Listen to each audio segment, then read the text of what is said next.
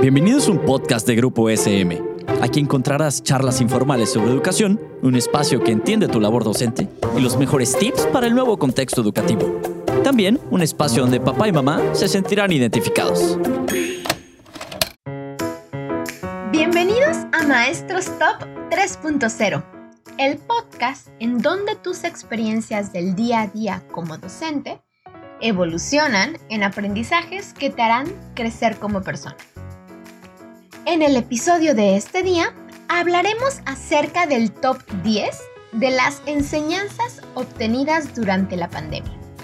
Dado que el cierre del ciclo escolar 2021 está cerca, es un buen momento para hacer un corte y recapitular acerca de lo que hemos aprendido y lo que esto representa para nuestro futuro.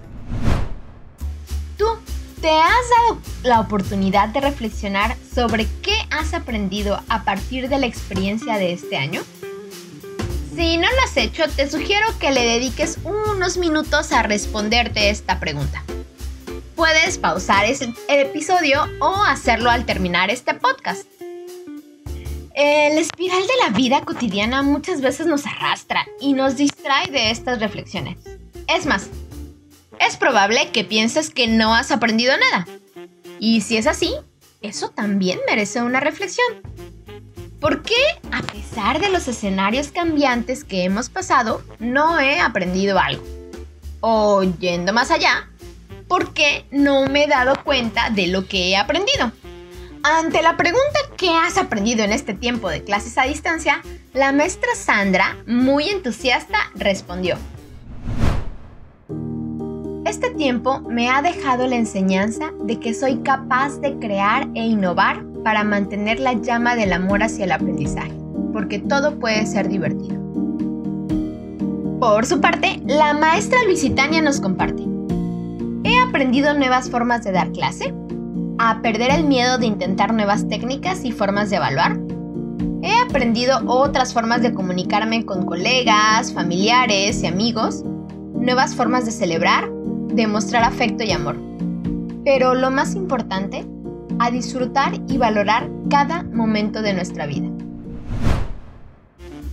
A título personal, les comparto una de mis grandes experiencias y aprendizajes durante esta etapa. Aprendí a soltar, aún más, el control de lo incontrolable. A flexibilizar mis estándares de perfección. Sí, a prever pero también a aceptar que el peor escenario es posible y superable. En el verano pasado, cuando tuve la primera racha de videotalleres, me preocupaba por tener todo perfecto desde 30 o 40 minutos antes. Luz, puerta cerrada para que no entraran las mascotas ni se oyeran ruidos, cable de LAN de internet, aplicaciones cerradas, todo. A pesar de hacer todo esto, soñaba Sí, en las noches mientras dormía soñaba con que se iba el internet, con que se trababa la computadora, con que ladraban mis perritos. Un año después, ya sucedió todo eso. Se fue el internet y la luz. Tocaron el timbre como si no hubiera mañana. Se trabó la computadora y aquí seguimos, sanos y salvos. Adopté el mantra de hago lo mejor que puedo con lo que tengo. Sigo preparándome minutos antes, por supuesto, pero ya no sueño con eso ni me estresa tanto. Es más, he descubierto que las mascotas no son un problema y hasta pueden mejorar el rating. El comentario de la profe Elsa fue, en cuanto a lo bueno de este periodo de resguardo, muchos desarrollamos más los conocimientos del uso de herramientas digitales. Los grupos que creamos para trabajar a distancia se pueden quedar para estudio y el profe Alejandro nos confirma diciendo, ha sido un aprendizaje constante. El adecuar nuestra casa a un salón de clases virtual, la búsqueda de mejores alternativas, de mejores estrategias para que los alumnos sean capaces de aprender a distancia, tomar cursos para la mejora de la enseñanza a través de las redes, ha sido una etapa de intenso crecimiento como docente. ¿Y tú? ¿Has considerado la importancia de cerrar ciclos? de detenernos a pensar y a aprender sobre lo que nos ha estado sucediendo? ¿Crees que hacerlo sea una herramienta esencial para tu presente y para afrontar el futuro? ¿Y ya tienes tu respuesta sobre qué has aprendido de este tiempo de clases en línea? Continuación, el top 10 de las enseñanzas obtenidas durante la pandemia que hemos recopilado a través de lo que abordamos en los episodios de esta temporada. Número 1. La adaptación de nuestro entorno físico, como las mejoras en casa, es una expresión de un proceso interno de resiliencia. Número 2. La importancia de reinventar nuestro kit de herramientas digitales docentes en función del contexto, de las necesidades de las escuelas y de los estudiantes. Número 3. Aprendimos a conocer otras facetas personales y profesionales de los compañeros, lo que representa una oportunidad para crecer como personas y como comunidad educativa. Número 4.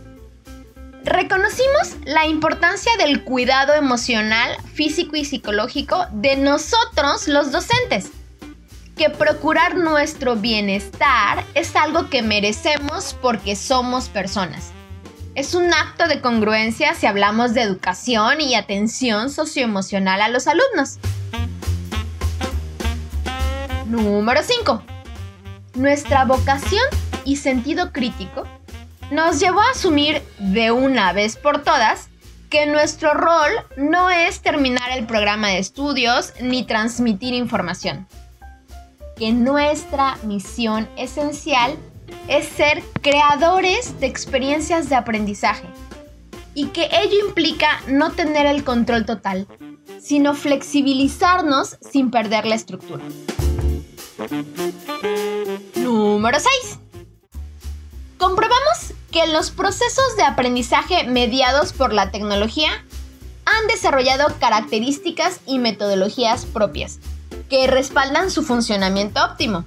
Por tanto, necesitamos formarnos, capacitarnos para dominar sí los contenidos, pero también lo pedagógico y lo tecnológico. Calcar, copiar las prácticas presenciales no es una opción viable. Número 7.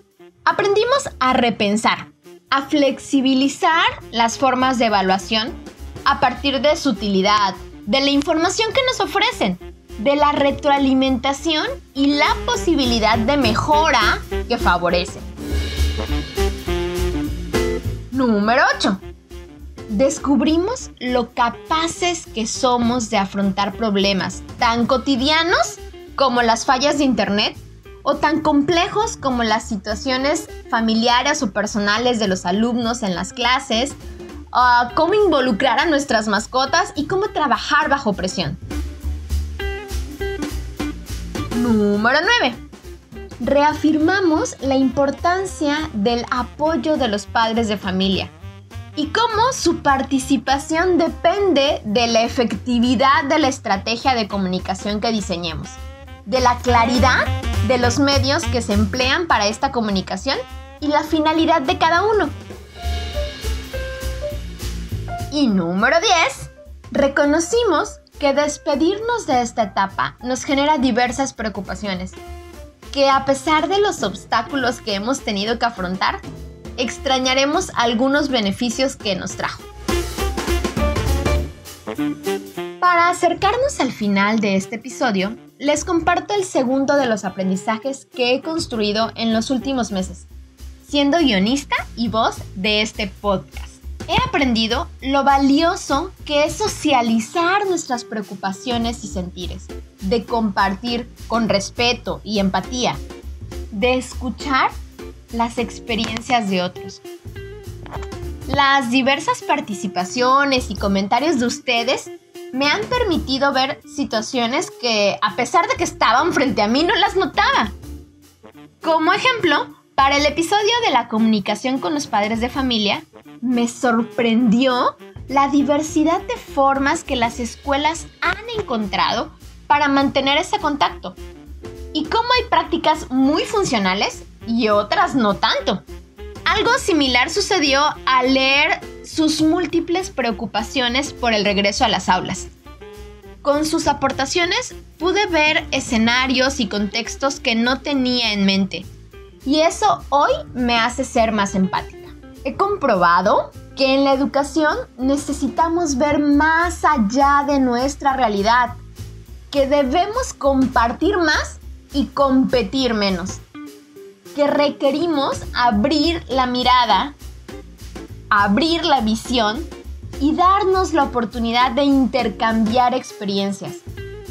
Pero también precisamos escuchar a las otras partes que están involucradas, a los estudiantes, a las familias. He vivido que el intercambio de experiencias es una forma sencilla, ágil, de construir aprendizajes y mejorar la toma de decisiones.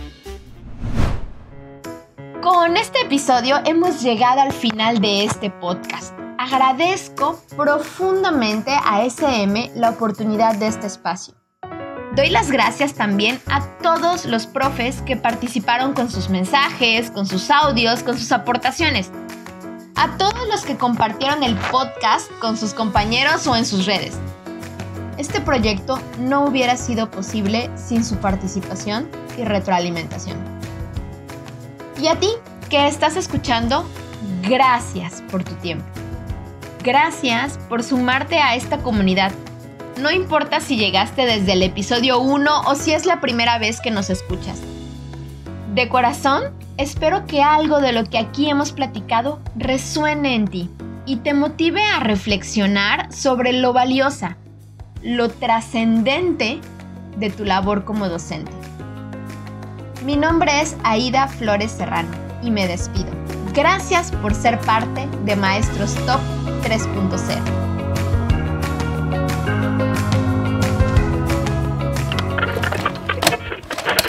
Esto fue un podcast producido por Grupo SM. No olvides suscribirte al programa para que no te pierdas ninguno de los episodios. Síguenos en nuestras redes sociales y nos escuchamos la siguiente temporada.